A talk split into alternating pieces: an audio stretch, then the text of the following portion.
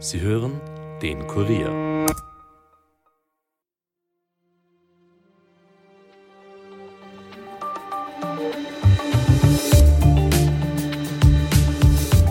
Seit Tagen beherrscht der Immobilieninvestor Rene Benko die Schlagzeilen.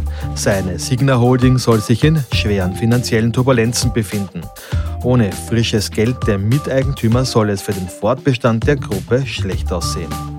Doch wie hat es so weit kommen können? Ist die gesamte Immobilienbranche in der Krise und wird es auch zu Firmenpleiten kommen? Fragen, die uns heute Sandra Bayerl, Chefin der Kurier Immo Redaktion, beantworten wird. Mein Name ist Elias Nordmesnik und ihr hört den Daily Podcast des Kurier. Jahrelang war René Benko sowas wie Everybody's Darling. Der Immobilieninvestor ist von Politik und Gesellschaft hofiert worden, hat das Goldene Quartier im ersten Bezirk geschaffen, in Deutschland das Kaufhaus des Westens übernommen und ist als Retter bei Kika Leiner eingestiegen. Aus letzterer ist er bereits wieder raus, nur die Leinerzentrale auf der Marie-Hilfer Straße befindet sich noch im Portfolio. Doch das Imperium von René Benko beginnt zu bröckeln. Gleich mehrere Bauprojekte von Signa stehen still. Deutsche Medien berichten von finanziellen Problemen. Demnach sollen sich die kurzfristigen Schulden auf 2 Milliarden Euro belaufen, 1,3 Milliarden davon sollen noch heuer bedient werden müssen. Gesamt sollen die Schulden fast schon 10 Milliarden Euro betragen. Mehrere Geldgeber wollen bereits aussteigen und fordern den Rückzug Benkos. Bei Signer folgt eine Krisensitzung nach der anderen.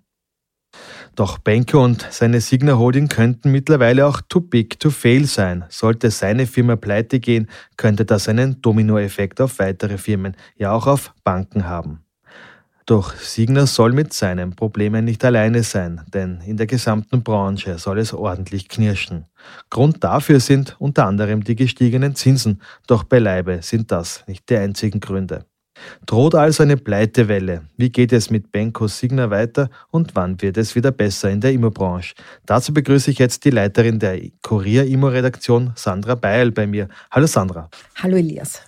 Sandra, die Immobilienbranche ist ja in den letzten Jahren von Erfolg zu Erfolg geeilt. Mhm. Ähm, was waren denn in den letzten Jahren die Gründe dafür, dass es so gut gegangen ist? Mhm. Also wir haben tatsächlich 10, 15 Jahre goldene Zeiten in der Immobilienbranche gehabt.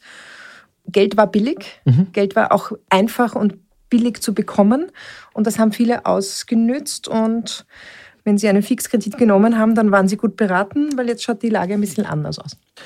Da sprichst du schon mhm. die richtige Sache an, nämlich die, einerseits eben die Zinsen. Mhm. Die Zinsen sind dann von der Europäischen Zentralbank stark gestiegen mhm. und damit natürlich wahrscheinlich auch die Zinsen für Kredite und zwar auch für Eigentums-, also mhm. Wohnkredite. Genau. Das ist der Hauptauslöser für die Krise gewesen oder was, was hat das jetzt so befeuert? Ja, die Krise, da kommen viele, viele Faktoren zusammen. Das eine war, dass in der Corona-Zeit die Immobilienpreise nochmal massiv gestiegen sind, weil mhm. Wohnen so einen hohen Stellenwert bekommen hat.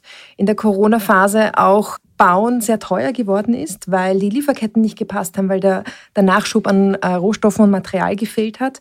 Und dann kam es jetzt in den vergangenen ein, zwei Jahren zu dem äh, Faktor der stark steigenden Zinsen. Wir äh, reden jetzt von einem Leitzinssatz von 4,5 Prozent. Das heißt, ein Immobilienkredit, den gibt es kaum unter 5 Prozent, mhm. 5,5 wahrscheinlich. Das ist massiv anders als noch vor zwei Jahren. Da, lag der, da gab es Fixzinssätze für 20 Jahre bei 1,125 Prozent. Und das war nichts Außergewöhnliches. Mhm. Und ähm, es ist ein Unterschied, ob ich mit einem Prozent oder 1,5 Prozent finanziere oder mit 4 bis 5 Prozent. Und, und dann gibt es noch viele andere Faktoren, über die reden wir eh noch. Ja, ich wollte noch mal kurz bei den Zinsen bleiben. Das mhm. heißt, diese 1% gelten die sozusagen für die einfachen Wohnungskäufer mhm. oder haben diese 1% auch natürlich für Immobilienentwickler gegolten, die mhm. sozusagen äh, Kredite aufgenommen haben, um zum Beispiel ein Zinshaus zu entwickeln? Ganz genau, die haben für alle gegolten, die äh, die Immobilienkredite wollten besonders guter Bonität ist man vielleicht sogar unter einem Prozent gelegen. Viele haben variabel genommen. Das mhm. erweist sich jetzt natürlich als Fehler, weil die Zinsen damit bis zum heutigen Tag ordentlich gestiegen sind. Aber wer fix eingeloggt hat bei einem Prozent, äh, Gratulation, die nächsten 20 Jahre sind safe. Mhm. Mhm. Wie es dann ausschaut, das wird man mhm, in, 20, genau. in 20 Jahren sehen. Ähm, äh, Nochmal zurück auch bei den Zinsen. Ist es nicht so, dass man jahrelang von Seiten der EZB auch zugeschaut hat, wie die Zinsen auf, auf Kredite enorm günstig waren. Mhm. Das heißt, das Geld war eigentlich vielleicht auch zu billig mhm. und dass man jetzt sozusagen die Notbremse zieht, aber mit der mhm. Notbremse natürlich auch zu stark wieder eingreift. Das heißt, zuerst mhm. zu locker und jetzt zu stark und dadurch kommen diese Turbulenzen zustande. Genau. Eine lange Zeit zu locker, nämlich über zehn Jahre. Immobilienkredite zu bekommen war sehr leicht, die Zinsen waren sehr niedrig und Banken haben sie auch einfach hergegeben, weil die die Absicherung durch die Immobilie ja ohnehin gegeben war. Jetzt haben wir zwei Faktoren. Erstens, Immobilien werden ein bisschen weniger wert. Mhm. Und zweitens, es kommt die sogenannte KIM-Verordnung dazu. Das heißt, es gibt in Österreich die Auflage, dass Immobilienkredite nur dann vergeben werden dürfen, wenn bestimmte Auflagen erfüllt werden. Heißt, eine bestimmte Eigenkapitalquote muss da sein. Und ich darf nur einen bestimmten Prozentsatz meines monatlichen Haushaltseinkommens für diesen Kredit verwenden. Und diese Mischung führt zu einer Situation, wo es kaum mehr Kredite für Immobilien gibt. Mhm. Und wir haben ja gleichzeitig eine sehr hohe Inflation. Welche Auswirkungen mhm. hat die Inflation jetzt auf äh, die Finanzierung von, von Immobilien? Mhm. Oder spielt das da gar nicht so stark? Oh ja, das spielt natürlich auch rein, weil die Menschen, das Leben wird teurer, die Lebenskosten werden teuer, das Geld wird entwertet. Und es sitzt natürlich dann auch nicht mehr so locker, dass man jetzt auch noch beginnt, mit Immobilien zu spielen. Es ist insgesamt eine starke Zurückhaltung in allem, was Investitionen angeht und auf dem Immobiliensektor im Speziellen. Mhm. Wie stark ist denn jetzt das Geschäft eingebrochen mit Immobilien? Ist es so, dass es wirklich zum Stillstand mhm. gekommen ist, wie ihr das auch äh, vor ein paar Wochen mhm. schon geschrieben habt? Es gibt tatsächlich massive Einbrüche. Das ist immer schwierig, dingfest zu machen. Im ersten Halbjahr sind die Transaktionen 25 Prozent zurückgegangen. Das ist viel. Insgesamt spricht man von Einbrüchen zwischen 10 und 25 Prozent, je nach Statistik, die man hernimmt was es ausgelöst hat, dass es weniger Transaktionen, also mhm. Käufe mhm. und Verkäufe gibt, ist, dass viele stärker wieder in die Miete gehen. Das heißt, der Mietmarkt ist extrem angeheizt. Wohnungen, vor allem große Wohnungen, die nicht zu vermieten waren, sind jetzt ganz heiß begehrt auf dem Markt. Man kauft nicht, sondern man mietet lieber und schaut, wo die Situation sich hin entwickelt. Mhm. Was noch auffällig ist, äh, dass viele Bauprojekte stillstehen, mhm. wo angekündigt ist, mhm. in ein, zwei Jahren entstehen hier 50 äh, neue leistbare Wohnungen sozusagen oder, oder Eigentumswohnungen. Äh, da steht jetzt nur die Plakatwand und sonst noch nichts. Mhm. Ähm, woran liegt denn das? Ja, das ist gar nicht so auffällig, wird es vereinzelt schon noch geben. Liegt natürlich auch daran, dass das zu finanzieren ist und dass die Finanzierungslage sich komplett verändert hat. Wenn ich ein großes Bauvorhaben mit früher ein Prozent finanziere, ist das eine andere Geschichte als jetzt mit fünf Prozent. Das heißt, die gesamte Rechnung der Immobilienentwickler ist auf den Kopf gestellt. Auch wahrscheinlich die des Herrn Benko, da kommen wir eh nachher noch dazu. Und deswegen verzögern sich viele Bauvorhaben. Aber noch viel schlimmer ist, dass vieles nicht mehr angedacht wird zu bauen. Das heißt, die Bauvorhaben auch fürs nächste Jahr sind stark zurückgefahren. Und wir werden äh, auch da wieder die Auswirkungen spüren. Mhm. Eine Frage noch zu den Zinsen. Mhm. Äh, wir wissen aus der Vergangenheit, es gab früher bei unseren Eltern und Großeltern Zinsen, die noch jenseits der 4 mhm. Äh, Prozent waren, sondern die waren teilweise froh, wenn sie 8 Prozent Kredit nur mhm. gezahlt haben. Und damals ist es sich offensichtlich auch ausgegangen. Vielleicht hat man mhm. damals noch länger gespart, dass man mehr Eigenmittel hatte oder so. Aber ist, mhm. ist, das, ist das, werden wir zu dieser Form wieder zurückkehren müssen, dass man einfach äh, länger darauf sparen muss, bis man sich dann ein Eigenheim leisten kann und auch sozusagen die Immobilieninvestoren nicht mehr so einfach schnell fremdfinanziert äh, ja. entwickeln können? Ich habe das heute mit einem Immobilienexperten besprochen und gesagt, meine Großeltern haben 10 bis 12 Prozent für ihren Kredit gezahlt und nicht gejammert. Und er sagt, ja, das, da waren die Prioritäten noch ganz andere und dann da hat, ist man noch anders damit umgegangen. Man hat gewusst, man nimmt sich einen Kredit auf und man wird den abzahlen und man hat auf sehr viel verzichtet, um diesen Kredit abzahlen zu können. Mhm. Und heute will man nicht mehr verzichten, man will weiterhin auf Urlaub fahren, man will weiter die neuesten technischen Gadgets haben und der, der Kredit für die Wohnung soll sich auch noch ausgehen. Und wir merken, dass irgendwie in der Gesamtrechnung, dass es da stottert und hakt und dass sie sich eben nicht mehr ausgeht. Aber im Vergleich zu unseren Großeltern, ja, es hat sich einfach insgesamt in der Priorisierung in den Familien sehr viel verändert und auch das Verzichten fällt uns nicht leicht in einer sehr gesättigten Gesellschaft. Ich glaube nicht an 10 bis 12 Prozent, aber ich glaube, dass wir uns jetzt länger auf diese 4, 5 Prozent ähm, einstellen müssen. Mhm, das heißt, das wird noch länger so mhm. sein. Das würde dann aber bedeuten, dass die Preise für Immobilien, vor allem für Bestandsimmobilien, mhm. ja äh, sinken werden. Was mhm. glaubst du, wie stark werden die sinken und für wie lange? Die Glaskugel ist immer ganz schwierig. Also wir sehen aus den vergangenen Monaten, dass Neubauprojekte kaum im Wert gesunken sind. Mhm. Bestandsimmobilien sehr wohl. Also da, gibt, da reden wir von minus 10, minus 15 Prozent bei Bestandsimmobilien, also gebrauchten Immobilien, wenn mhm. man so will. Wir sehen aber auch, dass, wie schon angesprochen, weniger gebaut wird. Das heißt, es könnte sein, dass in Zukunft auch einfach weniger Objekte, Neubauobjekte auf dem Markt sind und dass auch dadurch die Preise wieder angeheizt werden.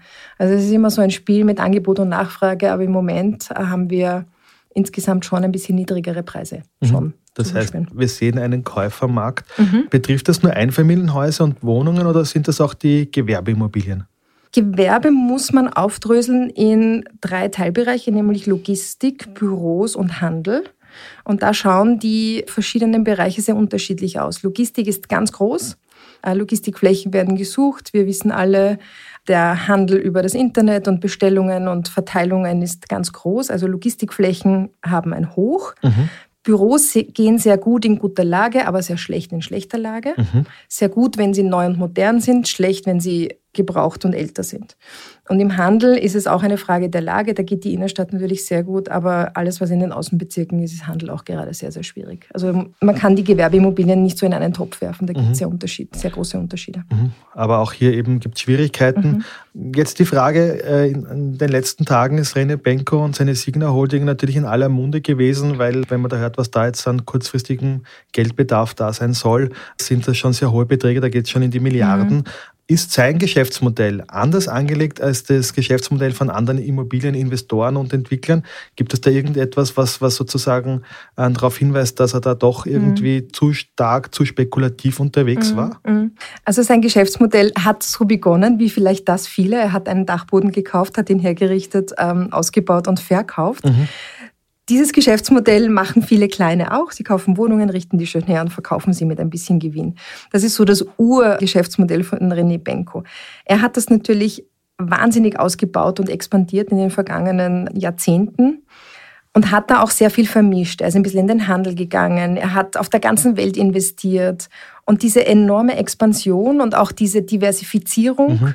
könnte konjunktiv ein Faktor dafür sein, dass er jetzt in diesen Schwierigkeiten sitzt. Wir sind erst am Beginn dieser Krise, dieser René Benko-Signer-Krise. Und was da wirklich noch ans Tageslicht kommt, werden die nächsten Wochen zeigen. Spekulieren ist ganz schwierig, weil es da um ganz viele Gesellschaften geht, um ganz viele Untergesellschaften, Stiftungen, die mitspielen. Also Details sind ganz schwierig. Wir berichten natürlich laufend, haben da auch den Kit Möchli in unserer Redaktion, der das sehr, sehr gut macht. Genau. Aber ähm, was so wirklich die Gründe waren, kann ich nicht sagen. Angeblich hat er nur Fixzinskredite genommen, was ich sehr spannend finde. Mhm. Dennoch eben ist da, da äh, Bedarf an äh, einer Finanzierung gegeben. Wenn die Signa jetzt pleite gehen würde, mhm. ähm, könnte die Pleite der Signa auch andere Unternehmen mitreißen, weil mhm. er, er sehr viel mit anderen Unternehmen ja auch gemeinsam getan hat? Vereinzelt könnte ich mir das schon vorstellen. Die ganze Branche mitreißen glaube ich nicht. Die Branche hat ihre Probleme, mit denen sie gerade kämpft, aber dass da die Signa auch noch so viel mitreißt, das glaube ich nicht. Was schon sein könnte, ist, wenn die Signa jetzt vermehrt Objekte wieder auf den Markt bringt, dass das natürlich Effekte hat und Auswirkungen, dass wir vielleicht eine Preiskorrektur da sehen, dass ähm, es vielleicht Schnäppchen gibt, mit denen keiner gerechnet hätte, dass das Kaufhaus auf der Marienstraße vielleicht doch nicht stattfindet. Keiner weiß, was kommt, aber das könnten alles große Auswirkungen auf den Markt sein. Mhm. Jetzt ist wahrscheinlich nicht nur die Signa unter Druck, sondern andere Immobilienentwickler mhm. auch. Ähm, glaubst du, dass wir hier eine Pleitewelle in, im Immobiliensektor sehen werden? Mhm. Schwierige Frage. Ich glaube schon, dass es eine große Marktkorrektur geben wird. Es haben sehr, sehr viele diese goldenen Zeiten für sich genützt, sind ins Immobiliengeschäft gegangen, haben entwickelt, haben verkauft, haben günstig eingekauft, haben teurer verkauft und haben damit sehr, sehr viel Geld gemacht. Ich könnte mir vorstellen, dass wir eine größere Bereinigung sehen und dass Immobilienfirmen, die nicht so solide aufgestellt sind oder nicht vorgesorgt haben für die Zukunft, es da schüttelt und dass die wanken oder sogar umfallen. Wird das eher kleinere betreffen? Das normalerweise ist es so, dass immer größere mehr, mehr mhm. Ressourcen mhm. haben und kleinere dann aufkaufen. Betrifft das vielleicht auch sozusagen ähm, mehr die Bauträger als mhm. die Immobilienentwickler? Oder kann man das gar nicht so Ich, ich kann es nicht wirklich sagen. Es, Im Moment trifft die aktuelle Krise all jene, die verkaufen wollen. Mhm. Da geht im Moment so gut wie gar nichts. Also eine größere Immobilie zu verkaufen oder gar ein Zinshaus zu verkaufen, ist nahezu unmöglich. Und die Krise trifft im Moment all jene, die Dienstleistungen anbieten, die damit zu tun haben. Mhm. Also Makler, mhm. ähm, Notare, Banken, die keine Kredite mehr vergeben können oder auch Rechtsanwälte, die diese Geschäfte abwickeln. Also all die spüren sehr stark, dass dieser Markt zum Stillstand gekommen ist und dass im Moment nichts geht. Und das ist natürlich ein mhm. großer Verlust für diese Beteiligten. Gut ist natürlich, wenn man verkaufen kann, dann, wenn man nicht muss. Das heißt, mhm. die Firmen, Genau, viele verkaufen jetzt nicht. Also wer nicht muss, verkauft im Moment nicht. Genau, und wer mhm. nicht verkaufen muss, der hat da noch Rücklagen. Wer allerdings jetzt darauf angewiesen wäre zu verkaufen, der mhm. könnte da unter Druck geraten. Mhm. Das haben wir eben jetzt da schon ein paar Mal gesehen. Welche Auswirkungen auf die Gesamtwirtschaft wird das haben? Das das ist ja keine kleine Branche, die Immobilienbranche. Mhm. Kann es sein, dass es da auch Auswirkungen zum Beispiel auf den Handel gibt? Kann ich mir schon vorstellen. Ich könnte mir auch vorstellen, dass es die einen oder anderen Schnäppchen gibt in naher Zukunft. Wir erinnern uns zurück an eine riesengroße Immobilienblase, die geplatzt ist 2008, 2009 mit der Lehman-Geschichte. Ich wage keine Prognose. Ich hoffe nicht, dass das ein riesengroßer Schneeball wird. Potenzial könnte das schon haben. Mhm. Was denkst du, wie lange wird diese Krise dauern? Mhm. Ähm, weil sozusagen nach jeder Krise beginnt mhm. dann wieder der Neuanfang und äh, wir erleben dann wieder das Pendel in die andere mhm. Richtung ausschlagen. Also wenn man das mal von den Zinsen her denkt, dann würde ich sagen, dass wir ein, zwei Jahre in dieser Phase bleiben werden. Also da ändert sich kaum etwas. Wir diskutieren sehr stark über diese KIM-Verordnung, nämlich nach den Kreditvergaberichtlinien, die wir hier in Österreich haben. Ob sich da was ändert, ist auch fraglich. Also ich sehe in den nächsten zwei Jahren keine massiven Veränderungen in den Rahmenbedingungen und damit auch nicht im Markt. Ich sehe Firmen, denen eventuell die Luft ausgeht und die äh, auch in der Immobilienbranche in den Konkurs schlittern. Ich sehe das eine oder andere Schnäppchen auf den Markt kommen. Ich sehe den Preisverfall nur mäßig, gar mhm. nicht so stark. Und insgesamt ist das schon eine große Konsolidierung auch im Gegensatz zu dem, was wir die vergangenen 15 Jahre gesehen haben. Mhm. Aber wann werden sich dann junge Familien wieder Eigentum leisten können? Ist das überhaupt noch mhm. möglich, vor allem in den nächsten Jahren? Kritiker sagen, dass sich Junge nie wieder ein Eigentum leisten können werden. Das geht nur mit einem Erbe. Ich sehe das nicht ganz so schwarz. Ich glaube, dass sich das alles wieder ein bisschen normalisieren wird, wiewohl wir auf einem Kaufpreisniveau sind, immer noch, trotz der Reduktionen der vergangenen Monate wo ich sage, es ist ganz schwer, sich mit einer vierköpfigen Familie ein Eigentum zu leisten. Da braucht es zwei Verdiener, da braucht es ein bisschen einen Polster. Und da braucht es wirklich viel Geld, viel Geld für eine vierköpfige Familie, die unter 120 Quadratmeter eigentlich schlecht bedient ist, muss mhm. man sagen. Und dann reden wir von Preisen, die 500.000, 600.000 Euro sind. Wenn wir jetzt von Wien reden, vielleicht am Land ein bisschen günstiger. Aber das, das ist äh, sehr schwer abzuzahlen und da braucht es wirklich ganz viel, um das stemmen zu können. Mhm. Und wir sehen ja, dass der Neubau jetzt äh, stagniert. Mhm. Das heißt, es wird jetzt wenig gebaut. Mhm. Dann wird es über die Jahre natürlich wieder eine stärkere Nachfrage mhm. geben, weil ja natürlich auch gerade in, in den Stadtlagen die Bevölkerung ja auch wächst. Ähm, das heißt, dort werden Wohnungen fehlen oder, mhm. oder, oder Häuser fehlen, die eigentlich jetzt schon gebaut werden müssten. Das heißt, es könnte sozusagen mhm, sich genau. rasch auch wieder umdrehen. Es könnte sich rasch wieder umdrehen, weil wir sehen, dass die Bauvorhaben massiv zurückgegangen sind. Also was in dem nächsten Jahr oder in den nächsten zwei Jahren gebaut werden soll, ist weit unter dem Wert, den wir in den vergangenen Jahren hatten. Und weniger Angebot bedeutet höherer Preis. Ganz normaler Marktmechanismus. Wenn weniger da ist, wird es teurer. Also ja, es könnte durchaus sein, dass das nur eine ganz kurze Abwärtsbewegung ist und dass sich das alles wieder auf hohem Niveau wieder einpendelt. Und die, die einen längeren Atem haben, werden dann wieder davon profitieren. Mhm. Sandra, vielen Dank für den Besuch im gerne, Studio. Gerne. Und wir kommen jetzt noch zu weiteren Meldungen. Das israelische Militär hat heute Angriffe auf Hamas-Kämpfer in Tunneln angekündigt. Trotz Aufrufen zu einer humanitären Waffenruhe will Israel weiter gegen die Terrororganisation vorgehen. Es werde die nächste Stufe der Offensive gestartet, hat ein Militärsprecher am Montag angekündigt. Die Streitkräfte seien bereit, Hamas-Kämpfer in ihren unterirdischen Tunneln und Bunkern im nördlichen Gazastreifen anzugreifen. Und der russische Präsident Wladimir Putin tritt Insidern zufolge auch bei der Präsidentenwahl im März kommenden Jahres an. Das hat die Nachrichtenagentur Reuters am Montag aus seinem innersten Zirkel erfahren. Bei einer Wiederwahl könnte der heute 71-Jährige bis mindestens 2030 an der Spitze des Staates bleiben. Das war's für heute von mir. Noch einen schönen Tag. Ton und Schnitt von Dominik Kanzian. Wenn euch der Podcast gefällt, abonniert uns auch auf Apple Podcasts oder Spotify und empfehlt uns euren Freunden. Bis bald, passt auf euch auf. Elias Nordmesnik, over and out.